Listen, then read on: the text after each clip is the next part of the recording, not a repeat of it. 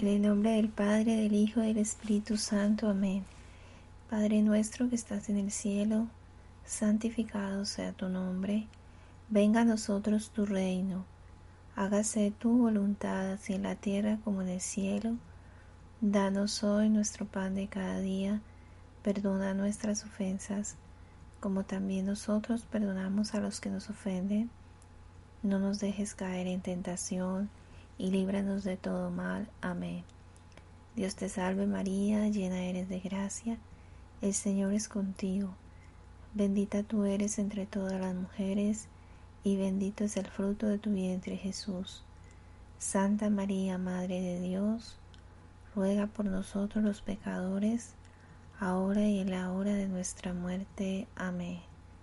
Gloria al Padre, al Hijo y al Espíritu Santo como era en un principio, ahora y siempre, por los siglos de los siglos. Amén. En el nombre del Padre, del Hijo y del Espíritu Santo. Amén. Siendo este mes consagrado a la Virgen María, eh, me encantaría comenzar esta reflexión sobre un punto muy importante de nuestra vida espiritual y es el valor que tiene para Dios la vida interior. Nadie como María es este perfecto modelo de vida interior vivida en la divina voluntad. Definitivamente, hermanos, una de las mayores tentaciones que surgen hoy en día es pensar que la oración no sirve para nada, que lo que no se ve externamente no tiene ningún valor. Eh, de hecho, en el catecismo, en el numeral 2727, nos dice pues que también tenemos que hacer frente a muchas mentalidades de este mundo que nos invaden si no estamos vigilantes. Por ejemplo, nos dice Catecismo, lo verdadero sería solo aquello que se puede verificar por la razón y la ciencia. Y realmente pues se ve que es valioso solo aquello que produce y lo que da pues rendimiento al sensualismo, al confort que muchas veces son adoptados como criterios de verdad, pues de bien y de belleza. Y es y por reacción contra el activismo se da también otra mentalidad la cual la oración es vista como una posibilidad de que nosotros huyamos del mundo. Entonces, cuando nosotros nos detenemos a meditar sobre las infinidades de causas que día a día nos van apartando de la oración, nos daríamos cuenta que muchas veces es porque nosotros no le creemos a Dios y nosotros no creemos que nuestra vida está escondida en Él y que por lo tanto pues es preciosa a sus ojos y especialmente si la aprendemos a vivir en Él, con Él y para Él. Yo les voy a poner un ejemplo. Muchas veces nosotros a veces vamos a un sacerdote a pedirle un consejo porque tu esposo no cambia, porque tu hijo pues no se convierte o están las drogas, el alcohol. Y entonces el padre te dice, mira, ten paciencia y ora. Y entonces tú le dices, sí padre, pero dígame qué hago. Y el padre te dice, pues ten paciencia y ora. Y así vuelve padre, pero ¿qué hago? Que ten paciencia y ora. Y ese realmente es un ejemplo de una radiografía pequeña de nuestra falta de fe y nuestra falta de confianza en Dios, porque Él siempre está actuando. A ver, ¿cuántas veces nos ha sucedido que Dios nos regala una oportunidad para unirnos a Él a través de una humillación que se puede ser pequeñita o una incomprensión o que alguien te desprecia y recibes un sufrimiento y entonces nosotros no reconocemos que es el mismo quien nos llama a unirnos a Él para que lo hagamos compañía y lo consolemos. Pues Jesús mismo le dice a, la sierva de Dios, Luisa Picarreta, en uno de los párrafos de los escritos del volumen 29, le dice que la humillación es portadora de gloria y al desprecio de las criaturas pues surge el aprecio divino y muchas veces el abandono de las criaturas es un llamado a hacerle fiel compañía a Jesús. Entonces, pues esa es una verdad que nosotros olvidamos o si no sabemos pues ya lo estamos aprendiendo. De ahí que nosotros vemos los santos, ellos veían en el sufrimiento un maná escondido, donde podían encontrar una ocasión para unirse más con Dios. Y esto era para ellos lo que realmente les daba la fuerza para seguir adelante. Era algo tan secreto en ellos, eso que sufrían, que detestaban que las personas sufrieran, supieran lo que ellos sufrían. Y siempre deseaban sufrir sin que nadie lo supiera, sin que nadie se diera cuenta, sin que nadie lo notara. Como el caso pues de la sierva de Luisa Picarreta, ¿no? Su mayor sufrimiento era que supieran lo que ella estaba viviendo interiormente. Ella siempre le pedía a Jesús que todo quedara entre él y ella. En cambio, nosotros muchas veces, por el contrario, no somos capaces de disimular aquello que nos va a incomodar o que nos está haciendo sufrir, sino más bien que ponemos unas caras o buscamos a alguien con quien deshogarnos, cuando pues muchas veces por el contrario deberíamos nosotros eh, acudir a quien debiéramos. Pues puede ser tu director espiritual, un sacerdote, o una persona que de verdad te oriente, si es necesario algún consejo de una persona espiritual, pues eh, sería bueno, ¿no? Personas con prudencia, pero lo mejor es un sacerdote o un director espiritual. Entonces deberíamos acudir eh, pues a, este tipo, pues lo primero sería Jesús, ¿no? Al sagrario. Y muchas veces nosotros perdemos estas pequeñas oportunidades. Eh, de hecho, me parece muy importante resaltar un párrafo de los escritos de Luisa, de la sierva de Dios, eh, que les habla pues de lo que les estoy diciendo cuando es del volumen 6 del julio 18 de 1905 en el cual Jesús le dice a esta alma que cuando el alma manifiesta su interior a los demás, al descubrir su secreto, evaporará el ímpetu, permaneciendo toda debilitada. Y si esto no ocurre con el abrirse el confesor, es porque la fuerza del sacramento mantiene el vapor y aumenta la fuerza y pone su sello. Entonces, bueno hermanos, pues con esta pequeña introducción quiero comenzar esta charlita que tiene por objetivo principal tomar de conciencia de que cualquier acto, por insignificante que sea, tiene un valor infinito cuando nosotros lo vivimos unidos a la voluntad de Dios. Pues lo que para el mundo no vale, para Dios tiene un valor inmenso. Ahora dicho pues en otras palabras, debemos aprender a valorar nuestra vida interior y aquí pues nadie como María nos enseña a vivir esta vida interior en la divina voluntad. Nosotros no debemos olvidar que todos esos actos internos son heridas y dardos que llenan el corazón de Dios. Es decir, todo lo que nosotros hacemos interiormente que nadie ve. Todo eso hiere el corazón de Dios y están libres de defecto porque están libres de las miradas humanas ya que solo Dios las conoce y es testigo pues de nuestro obrar. Por lo tanto, nosotros no podemos desperdiciar ningún acto, por más pequeñito que nos parezca o insignificante, para poderlo ofrecer y vivirlo como Dios lo viviría y que de hecho él mismo pues ya vivió por mí. Solo ahora espera que ahora yo viva unida a él bueno, gracias a Dios que nosotros tenemos una madre que nunca nos abandona y que siempre está ayudándonos y guiándonos en este caminar.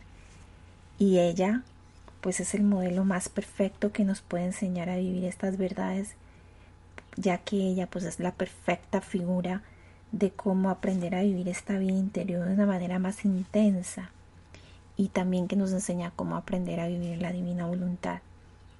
De hecho, quiero compartirles un párrafo de los escritos de Luisa Picarreta, en el que el Señor nos habla de cuán preciosas son para Él las obras escondidas.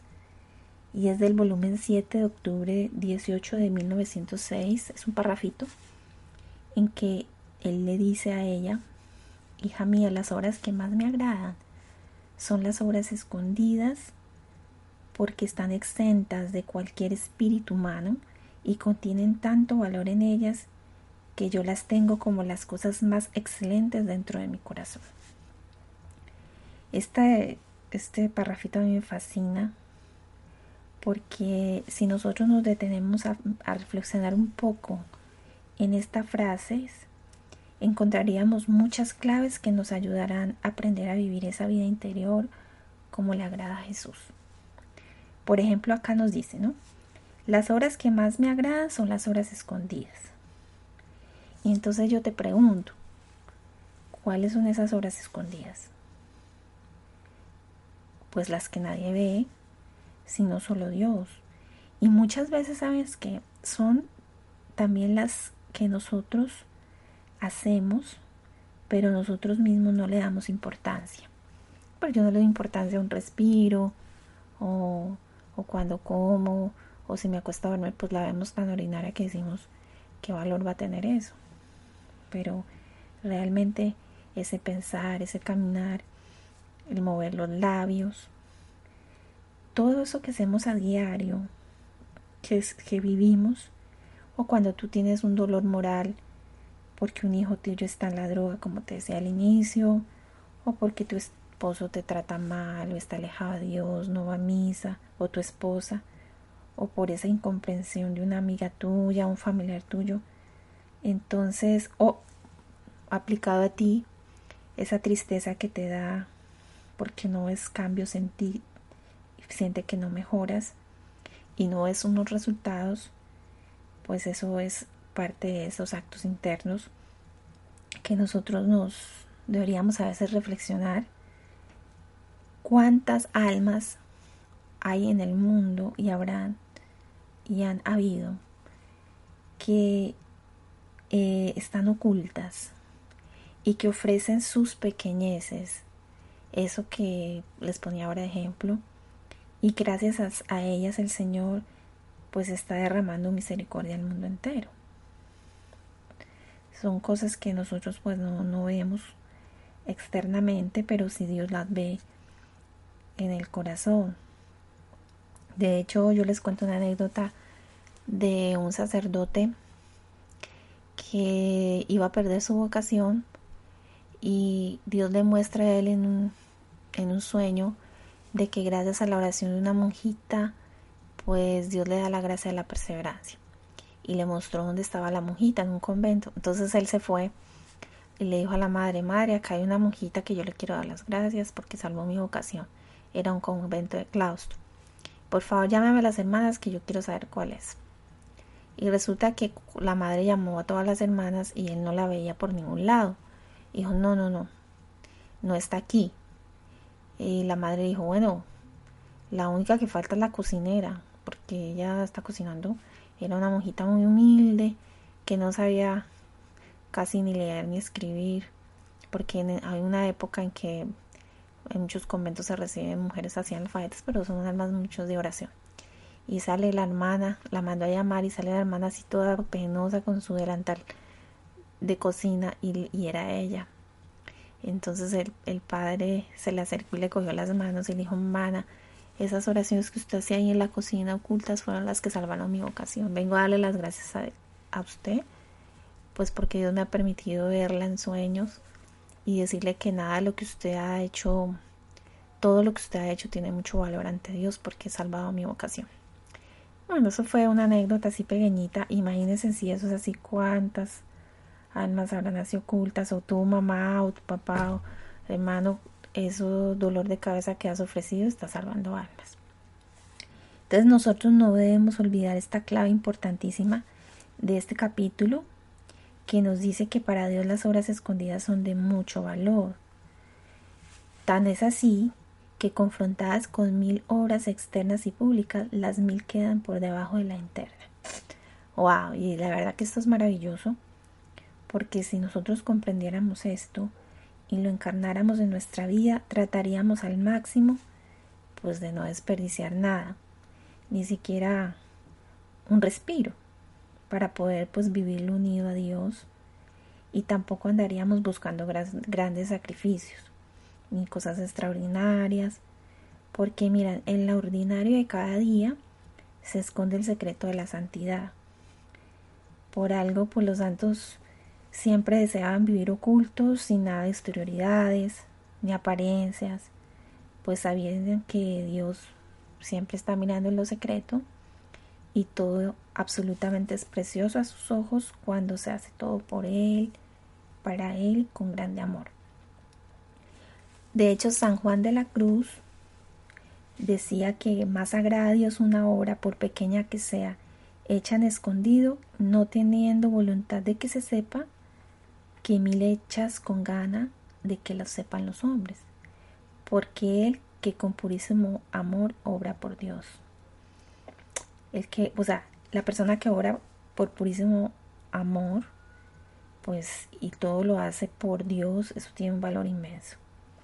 Por eso uno cuando lee la vida a los santos se da cuenta que ellos deseaban pasar desapercibidos, desconocidos, que vivieran todos ocultos en Dios, como Luisa, por ejemplo. Bueno, y muchísimos más la misma Virgen María, vivía toda oculta en Jesús.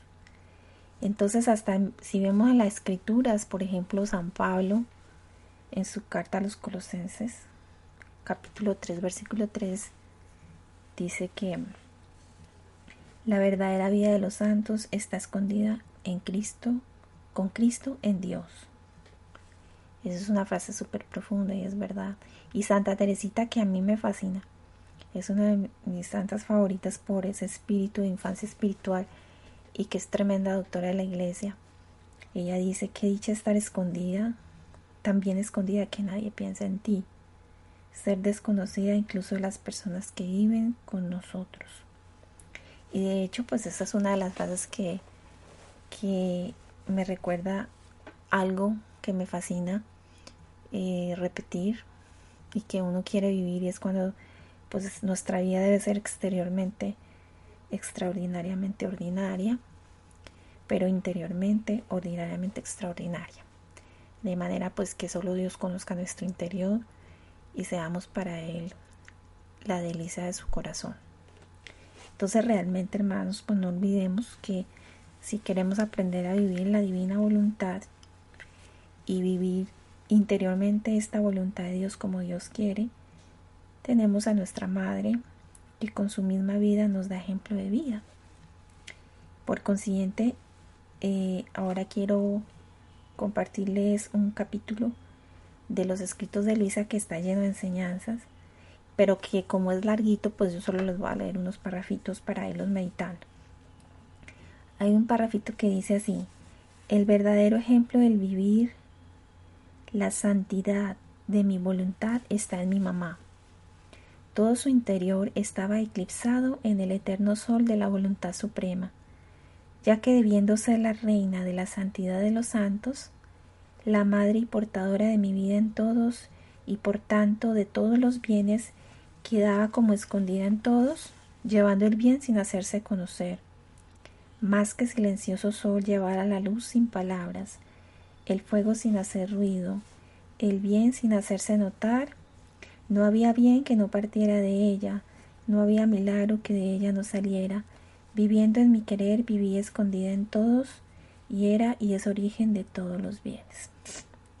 Ese capítulo es espectacular. Y, y pues es, de, es uno de los capítulos del volumen 20. Ese es un capítulo del volumen 20. y dice también pues la primera enseñanza que nos dice es que todo el interior estaba eclipsado en el eterno sol de la voluntad suprema. Y pues este debe ser nuestro primer esfuerzo de tratar de mantener nuestro interior fijo en Dios, en su voluntad, no teniendo otra mirada sino solo Dios. Recordemos nosotros esa enseñanza que Jesús también le dice a, a Luisa del volumen 5, del 14 del junio 30 de 1903 en el que le dice que con solo mirarlo a él y mantener nuestra mirada fija en él pues comprenderemos todo, haremos todo. Y pues esto tiene tanta potencia que ni las potencias eh, y las otras fuerzas humanas y diabólicas quedarán debilitadas y derrotadas. Pues hermanos, esta es una verdad que tiene gran importancia y es clave para poder aprender en la voluntad de Dios, porque esto nos ayudará a mantener una atención continua, que es para estar tratando de vivir en ese trato íntimo y continuo con nuestro Señor. Ahora para tratar pues de estar haciendo nuestra oración continua, es importante mantener esa actitud ininterrumpida de estar amando a Dios en todo y en todos. Eh, de hecho, con solo pues mirarlo en nuestro interior, estaremos haciendo todo, como nos dice aquí en los escritos de la sierva de Dios Luisa Picarreta. Esto es un misterio de profundidad y profundidad, de gran sencillez, porque Dios nos muestra que Él no hace cosas difíciles y por eso pues vivir en la divina voluntad no es algo difícil. Si necesita simplemente que seamos sencillos como los niños y tengamos un corazón abierto y dispuesto a dejarnos amar por Él y al mismo pues tiempo tener una confianza heroica de que Él está haciendo su obra por encima de nuestras miserias y debilidades.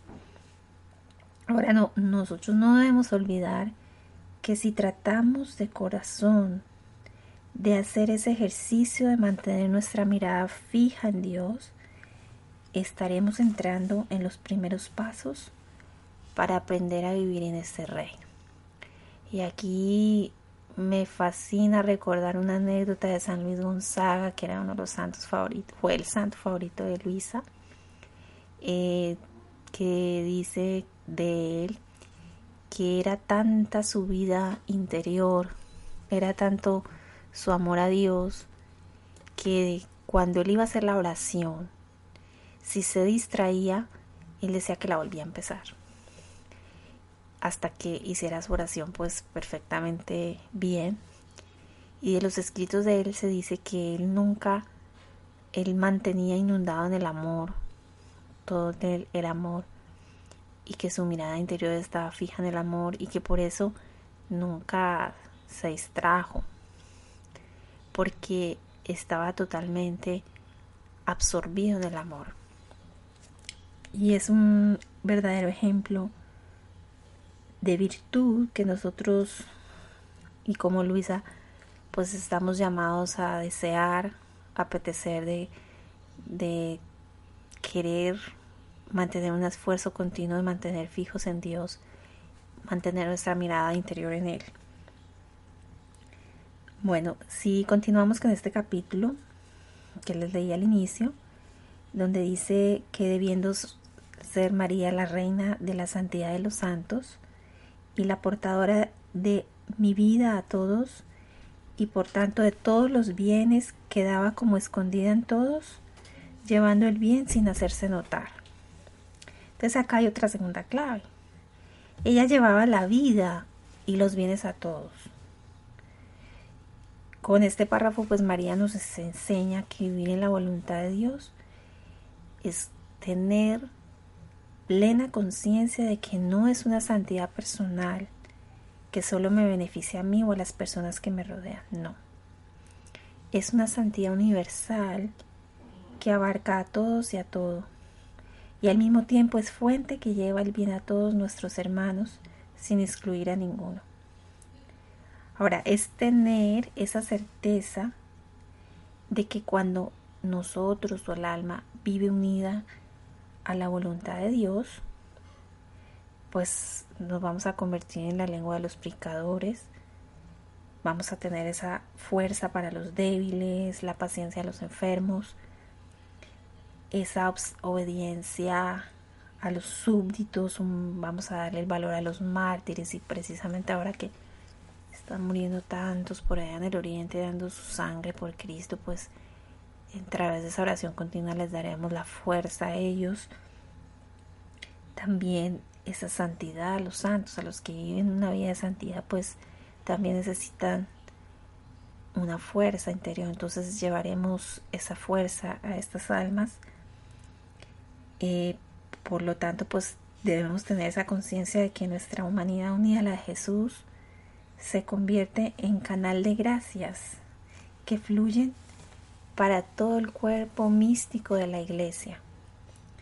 Por lo tanto, pues no debemos desperdiciar ningún acto, por pequeño que nos parezca, para estar tratando de encerrarlo en la voluntad de Dios y de esta manera pues tengamos un, un alcance divino a todas las almas y todo esto pues viviendo escondido en, en Dios, estando en Él, en su corazón. De hecho, en las horas de la pasión de la sierva de Dios Luisa Picarreta, en una parte de las reflexiones y prácticas de la cena eucarística, eh, Luisa nos dice que para nosotros hacernos semejantes a Cristo, pues debemos esconder todo en Él, es decir, nuestros pensamientos, miradas, palabras, latidos, afectos, deseos, todas nuestras oraciones y nuestras obras, debemos esconderlas en Dios, en Jesús, y de esa manera, haciendo esto, pues abrazaremos eh, a toda la humanidad. Tenemos el pensamiento de cada mente, la palabra de cada lengua, el deseo de cada corazón, el, el paso del misionero, el obrar de cada brazo. Y de esta manera pues es como Dios nos habla de qué manera nosotros podemos llevar la vida de Jesús a cada acto de cada alma. Ahora bien, con este párrafo de este escrito, cuando también dice aquí adelante, María quedaba como escondida en todos, llevando el bien sin hacerse notar. Aquí vamos con una tercera clave.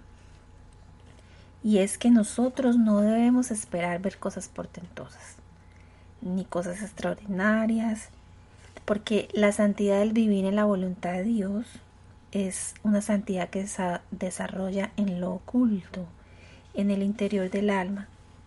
Que pues sí, es verdad que de todas maneras se tiene que reflejar en una vida recta y que tiene que ser una vida coherente con el Evangelio.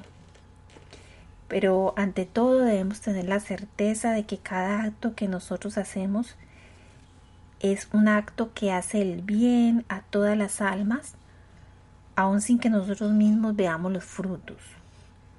Pero recordemos que para que ello se dé, pues es nunca, es importante que nosotros no salgamos nunca de la intimidad de Jesús para orar en las almas, porque muchas veces las obras apostólicas, como nos dice Monseñor María Martínez, que es un siervo de Dios excelente, él dice que nosotros no consiste eh, pues en que nosotros salgamos hacia afuera, sino que es, entremos dentro de ese augusto santuario, de manera que nosotros busquemos llenarnos de Dios a tal grado que al llenarnos tanto de Él, pues nos desbordemos hacia afuera para hablar en ese pequeño lenguaje a las almas y las bañe y las penetre pues con esa vida interior.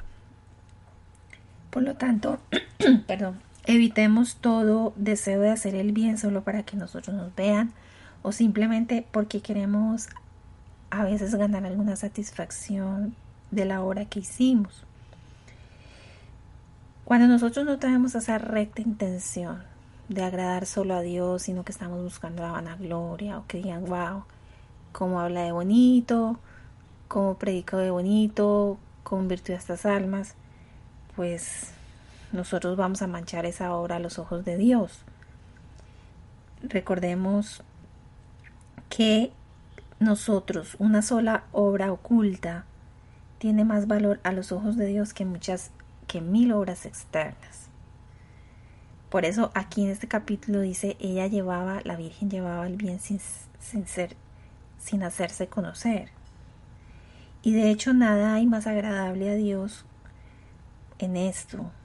Pues Jesús también le decía a Conchita Cabrera, que es otra sierva de Dios muy interesante sus escritos, le decía a ella, él le decía a ella, quiero hacerte santa, pero que solo yo lo sepa. Por esto te cuido, le decía a ella, yo te aviso, te dirijo, te velo y te quiero un espejo de virtudes ocultas, que nada se vea exterior, porque eso es un escollo en el cual muchas almas se detienen que deberían ser mías. Y eso es muy típico de, de la obra de Dios en las almas, de, de, infundir en ellas el deseo de la vida oculta, el deseo de desaparecer, el deseo de que nadie pues las, las crea santas. Y también la gracia que da esto de que por el conocimiento de Dios el alma se ve más imperfecta, se ve pecadora y es la manera en que Dios protege a las almas. Porque imaginémonos que un alma va caminando y antes se ve santa, se ve buena y cae en esa actitud de más bien de juzgar a los demás, decir, ay, miren los demás no soy como yo, entonces es como la parábola del publicano que dice gracias Señor por no ser yo como ese pobre pecador, entonces no caer en eso. Entonces, siguiendo con este capítulo que les leí al principio, en el que decía, más que silencioso el sol, lleva la luz sin palabras, el fuego sin ruido, el bien sin hacerse notar, no había bien que no partiera de ella, ni tampoco un milagro que de ella no saliera, ya que ella viviendo, vivía escondida en todos, en esa voluntad de Dios. Y ella es el origen de todos los bienes de, de todos, toda la humanidad, de todas las almas. Entonces aquí en este párrafo pues se refleja súper bien el obrar del alma que vive en la divina voluntad, porque con una vida interior profunda y activa y al mismo tiempo interiormente extraordinaria y pues que externamente eh, se ve totalmente ordinaria, desprovista de apariencias que llamen la atención, pues aquí tenemos el ejemplo del mismo Jesús, que vivió durante más de 30 años de vida oculta y pues es un claro ejemplo de esta vida interior. De hecho, San José María Escribá Laguer, que este santo es muy de estos tiempos también, dice que de la vida oculta de Jesucristo has de sacar esta otra consecuencia, o sea, no hay que tener prisa, pero al mismo tiempo teniéndola. Es decir, que antes de, antes de que nosotros hagamos algo externo debemos eh, poner nuestra atención en la vida interior, ya que el apostolado, todo apostolado es un corolario. Es decir, cualquier apostolado que tú tengas debe ser fruto de tu vida interior. No es al revés. No es de que te pones a hacer muchas cosas pero descuidas tu oración, tu formación, entonces pues eso ahí hay un peligro. Ahora, también este capítulo más adelante dice, más que silencioso sol llevaba la luz sin palabras, la Virgen, ¿no? El fuego sin hacer ruido y el bien sin hacerse notar, y no existía bien alguno que no viniera de ella, ni milagro que de ella no saliera. Aquí hay otra cuarta clave y es que debemos tener la certeza de que cuando oramos junto con la voluntad de Dios, cuando la poseemos como algo propio y algo nuestro, entonces nuestro obrar se difunde en la humanidad entera, todo el mundo. Eso incluye el pasado, el presente, el futuro. Pues recordemos que en Dios todo se realiza en un solo acto presente. Ahora, nuestra vida pues ya no nos pertenece, sino que es, toda de Dios. Y por lo tanto, debemos querer lo que Él quiere y amar lo que Él mismo ama. nosotros debemos tener la certeza de que nuestra vida ordinaria de cada día lleva a cada alma la luz que cada alma necesita. Cada acto que nosotros realizamos, que les decía ahora, como caminar, comer, orar, dormir, jugar, es un rayo de sol un rayo de esa luz, de ese sol, que se diloca en cada alma en virtud de la potencia de esa voluntad que Dios nos da como don y que debemos pedir continuamente como Él nos lo pide. Pero al mismo tiempo actuar y vivir como si nosotros ya tuviéramos esa gracia en acto presente. Por lo tanto, pues hermanos, nosotros debemos tener esa certeza de que todo lo que aquí ni adelante hagamos, incluso después de esta charlita, pues ya hacerlo más, más una realidad en acto presente, todo se transforma en un sol hablante que puede llevar ese bien silenciosamente a las almas, un bien que se hace sin ruido, sin hacerse notar, sin, sin apariencias externas o bulliciosas. Así como, como decía Santa Teresita, ella decía que toda su fuerza se encontraba en la oración y en el sacrificio, y para ella eso eran las almas invisibles que Jesús le había dado, y que eran las almas que lograban mover los corazones más que incluso las palabras. Y eso pues uno muchas veces lo comprueba por experiencia, ¿no? Por eso pues es importante tener esa plena confianza de que, de que esto es así y que Dios siempre está actuando dentro de esa comunión de los santos y de todo se sirve para llevar las gracias necesarias para sus hijitos.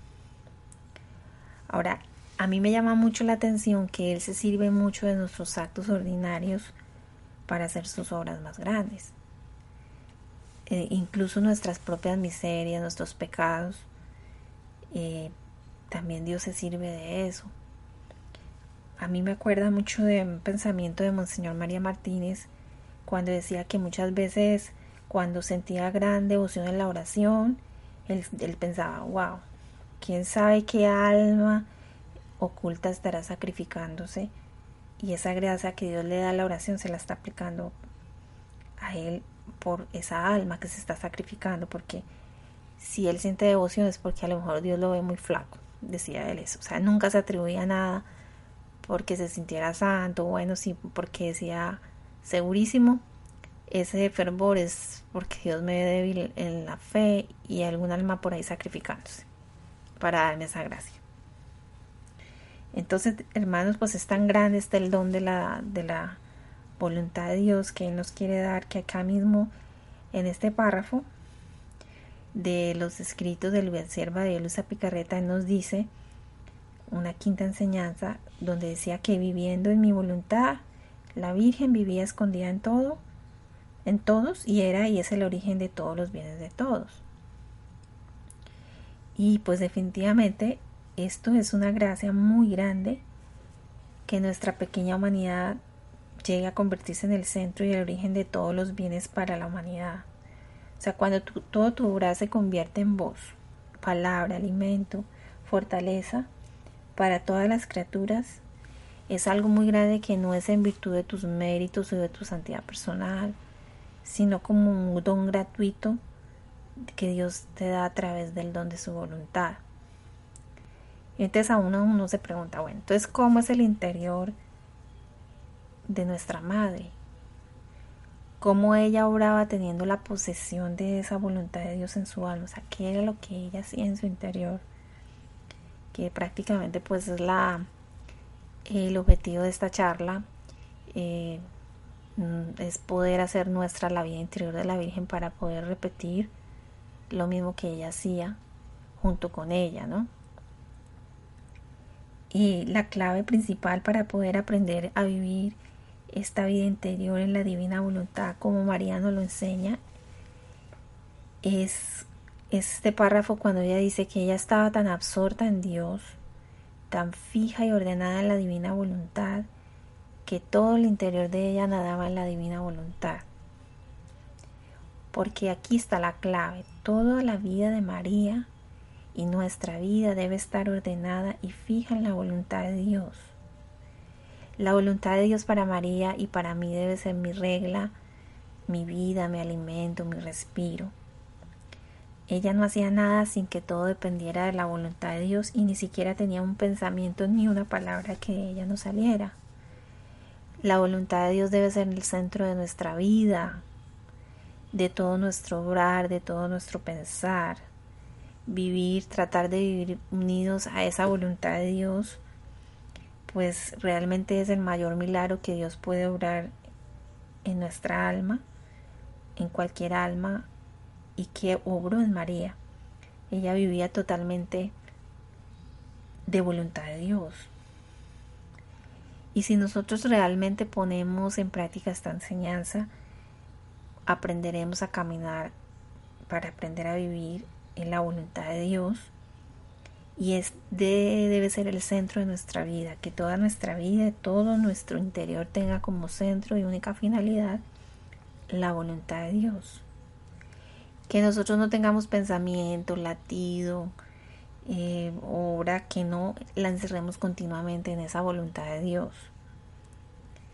De hecho, San Alberto Hurtado, que es un santo muy grande, jesuita, él decía que, que nuestra actividad no es plenamente fecunda, sino en la sumisión perfecta al ritmo divino en una sincronización total de mi voluntad con la de Dios.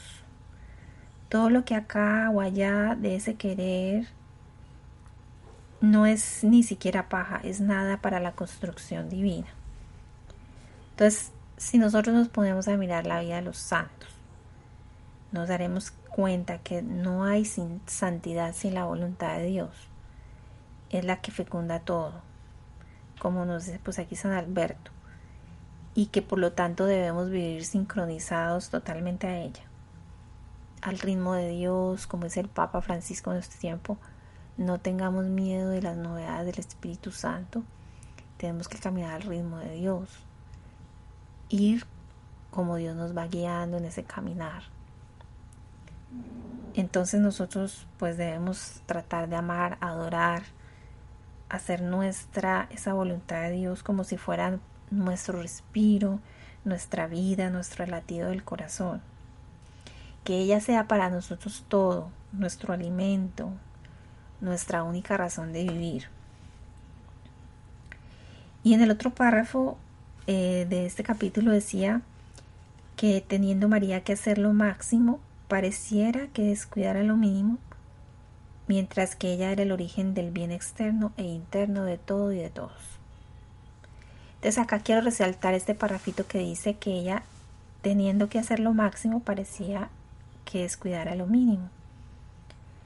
Entonces, hermano, lo máximo siempre será hacer la voluntad de Dios a perfección y por amor a Dios. O es una perfección en el amor, o sea, según la perfección de Dios mismo, no tu propia perfección de lo que tú crees que es, sino de lo que es en Dios. No se trata de que nosotros hagamos muchas cosas, sino que hagamos bien lo que tenemos que hacer, o sea, cumplir con nuestras responsabilidades bien hechas, a cabalidad. Hay una frase que a mí me gusta mucho de San Juan Bosco, pues era un amigo de él que le decía y él la repite y la recordaba, ¿no? El amigo le decía, hace mucho el que hace poco, pero hace lo que debe hacer y hace poco el que hace mucho, pero no hace lo que debe hacer. Y esto es súper interesante porque esto es verdad. Si nosotros miramos la vida de María, nos daremos cuenta que ella aparentemente no hacía cosas estrepitosas y tampoco hacía muchos apostolados. De hecho, pues nunca hizo ningún milagro externo porque siendo su voluntad la misma que la de Dios, pues ella siempre quería lo que Dios quería y sabía además que con la luz de la divina voluntad que ella poseía, pues esto era lo más perfecto, lo más santo. Claro está que, pues en esta vida ordinaria, ella hizo el milagro más grande, que fue el atraer el verbo a la tierra, y todos esos actos que María hacía estaban hechos eh, en el cumplimiento amoroso y fiel de su deber. O sea, ella hacía milagros en cada momento y en cada hora el, el, cual era disponer a las almas al arrepentimiento y además de que ella bilocaba a Jesús en las almas. Entonces, repito nuevamente para que esto se nos grabe en el corazón, que nosotros debemos centrar nuestras fuerzas y nuestro ideal en una cosa que es la voluntad de Dios, tratando de hacerla y de vivirla, haremos lo máximo. Ya sea que el modo en que lo hagamos sea mediante obras elevadas, humildes, pues eso la verdad no importa. Lo único que nos debe importar es que nosotros nos mantengamos unidas a esa voluntad de Dios. Y así nosotros estaremos seguros que en esto se encierra todo el bien. Pues bendito sea mi Dios que gracias a la Virgen que tenemos y a nuestro Señor y a todos los santos, pues son nuestros modelos y Luisa también, ¿no? Ellos nos van a enseñar a aprender a vivir esa vida interior en la divina voluntad. Entonces ya como para concluir y, tener fijas esas clavecitas de las que les he ido hablando y fijarlas en el corazón, quiero repetir los puntos que, que se han ido meditando para que no se nos olvide y se nos grabe el corazón. Entonces les decía, en un primer momento, como cierre, mantengamos siempre nuestra mirada interior fija en Dios, en su voluntad. Eso es lo que de aquí en adelante, ok, voy a mantener mi mirada fija en mi interior, mirándolo a Él, sírvete de lo que sea, no sé, piensa que te hace recordar a Dios, una imagen, una oración, una ejaculatoria, un Padre Nuestro, una Ave María, lo que a ti te, te ayuda a entrar dentro de ti. Cada uno sabrá qué es lo que más le atrae para ayudarte a mantener la mirada en Dios. Segundo, no desperdiciar ningún acto para encerrarlo en la voluntad de Dios y de esta manera pues saber que somos portadora de vida a todos. Entonces, llamar esa voluntad de Dios, ven, ven divina voluntad a pensar en mí o ven Jesús a pensar en mí, ven a hablar en mí, ven a caminar conmigo, ven a dormir en mí. Eso es estar llamando a la divina voluntad en todos mis actos, no para encerrarlos. De esta manera yo estoy encerrando mis actos en Dios. Y la otra es, la tercer punto es tratar de cultivar esa vida interior de manera que no nos salgamos de esa intimidad con Dios eh, en medio de la vida ordinaria, mantener la, oración continua. No, no, no es solamente un momento de oración, que sacas al día, sino tratar de mantener una continua oración durante todo el día en lo que hagas. Y lo que les decía en el punto 2, pues ayuda mucho a mantener esa oración continua, al estar llamando a Jesús. Esa divina voluntad desde que nos levantamos. Ven a pensar en mí, ven a amar en mí, ven a caminar en mí. Eso ayuda bastante. Como cuarto punto, pues pidámosle a Dios ese don de esa voluntad de Dios, que es un don, para que nosotros poseamos ese don y podamos eh, difundir el bien en todas las almas y podamos sobre todo amar a Dios con el mismo amor con que Él nos ama y darle al Padre la gloria que Él merece. Quinto punto, pues hagamos de la voluntad de Dios ese centro de nuestra vida, que sea nuestro alimento y conociendo esa voluntad de Dios, eh, podremos aprender a cumplir el deber bien cumplido hecho cabalidad. ¿Y cómo se conoce la voluntad de Dios? Pues formándonos a través de la oración, la lectura diaria de las escrituras, como nos ha dicho mucho el Santo Padre Francisco, leer todos los días un capitulito, leer el catecismo de la Iglesia Católica, leer las vidas de los santos como postres, el conocimiento de los escritos de Luisa Picarreta, que es un regalo a la iglesia muy grande y es, es la clave para entrar a vivir en este rezo. Hay que leer los escritos de la sierva de Dios Luisa Picarreta. Bueno, hermanos, pues en resumidas cuentas podemos centrar todo en una sola frase. Tengamos siempre como centro en todo lo que hagamos y digamos y pensemos la voluntad de Dios. Esta es la esencia y la clave que nos ayudará a mantener activa nuestra vida interior. Al mismo tiempo, pues tengamos la confianza de que aún somos pequeñitos y muchas veces fallamos y estamos llenos de defectos y miserias y Dios no nos deja solos. Dios no nos deja solos porque Él siempre está con nosotros. Y también nosotros tenemos una madre que espera ser llamada para enseñarnos a caminar en esta santidad toda divina. De hecho, pues quiero terminar este charlita con sus lindas palabras que nos llenan de aliento y de esperanza. Y es de tomado del libro de la Virgen María en el reino de la divina voluntad, en la que la Virgen dice, Hija mía, del cielo no te dejaré huérfana, te guiaré en todo, en las más pequeñas de tus necesidades como la más grande, llámame, yo vendré de inmediato y te seré madre. Gloria al Padre, al Hijo y al Espíritu Santo, como era en un principio, ahora y siempre, por los siglos de los siglos. Amén. nombre del Padre, del Hijo y del Espíritu Santo. Amén.